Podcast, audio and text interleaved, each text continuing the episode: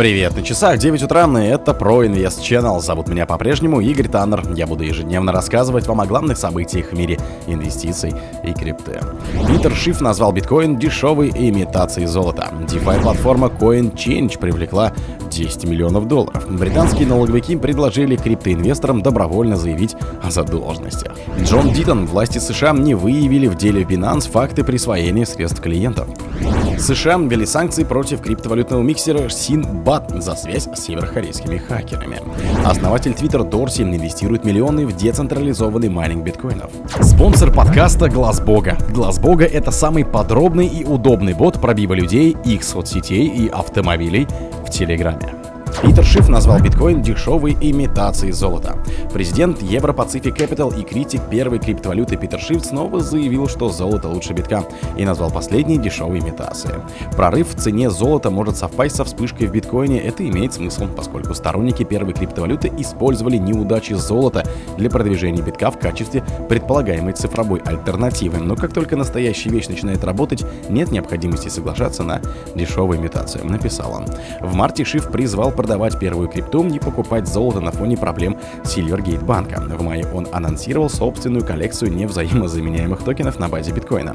Напомним, в июле президент Европацифик Capital предсказал стремительное падение цифрового золота до нуля. На тот момент актив торговался по 31 тысячи долларов. DeFi-платформа CoinChange привлекла 10 миллионов долларов. Децентрализованная финансовая платформа CoinChange закрыла раунд финансирования с сумму BIM на сумму 10 миллионов долларов. Об этом сообщает Weblog. Участники инвест-раунда стали G1VC, Sprit Blockchain, Good News Ventura, Key2CA, Atoya Ventura и Mint Fox.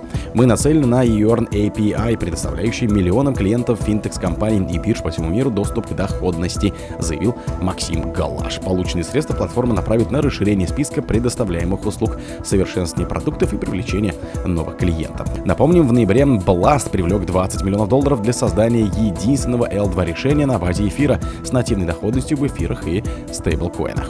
Британские налоговики предложили криптоинвесторам добровольно заявить о задолженностях. Налоговая служба Великобритании обратилась к криптоинвесторам с предупреждением добровольное признание задолженности по налогам на прирост капитала или по доходному налогу от вложений в цифровые активы позволит избежать штрафов и претензий со стороны казначейства Его Величества. Период, за который британские криптоинвесторы должны рассчитать сумму налоговой недоимки, составляет 4 календарных года от даты подачи уведомления. Организация уведомила налогоплательщиков, которые уже предоставили информацию о налогах казначейства Великобритании, что у них есть 30 дней с даты раскрытия информации, чтобы произвести все необходимые платежи. Если срок не будет соблюден, казначейство обещает принять меры по принудительному взысканию средств, а пользователям могут выгрозить штрафы. Ранее налоговое ведомство Соединенного Королевства сообщило о намерении облегчить правила налогообложения участникам индустрии цифровых активов, приблизив для них налоговый режим к уже действующим правилам. Джон Дитон, власти США не выявили в деле Binance факты присвоения средств клиентов.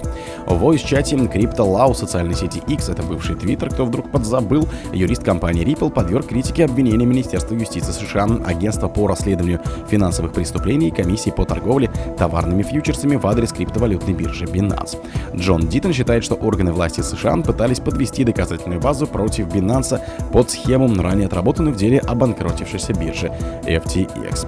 В качестве одного из ключевых обвинений властей, адресованных бывшему главе Binance Чапману Джауну, указывалось, что биржа злоупотребляла доверием клиентов и смешивала корпоративные средства и активы пользователей для решения текущих коммерческих вопросов.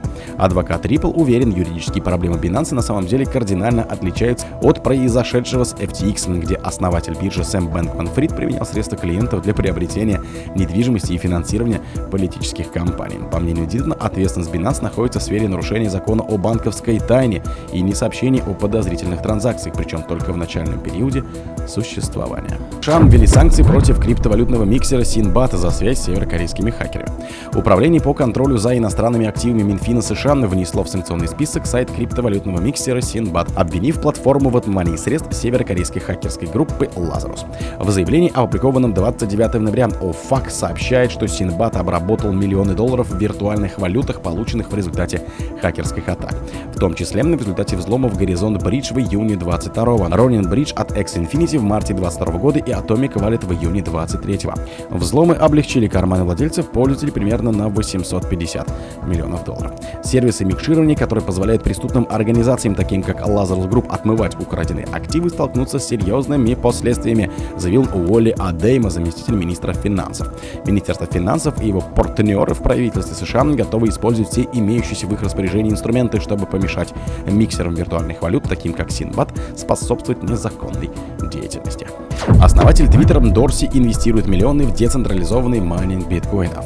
Основатель Твиттера и блока Джек Дорси предложил значительные начальные инвестиции в поддержку Океана, инновационного проекта, цель которого произвести революцию в сфере майнинга биткоинов во всем мире. В объявлении говорилось, что финансирование направлено на запуск Океана первого предприятия в серии инициатив по децентрализации майнинга биткоинов. Океан, детище разработчика Bitcoin Core Люка Даш Джара, выделяется как новаторская сила в отрасли. Разработчик подчеркивает критический сдвиг парадигмы истинной децентрализации битка, заявляя, что роль майнинговых пулов должна измениться.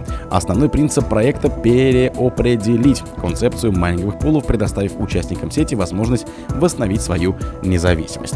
В отличие от традиционных пулов, которые эксклюзивно хранят вознаграждение за блоки, новая инициатива станет первым пулом, не связанным с хранением, гарантируя, что майнеры получат вознаграждение за новые блоки непосредственно от самого биткоина. О других событиях, но в это же время не пропустите. У микрофона был Игорь Таннер. Пока.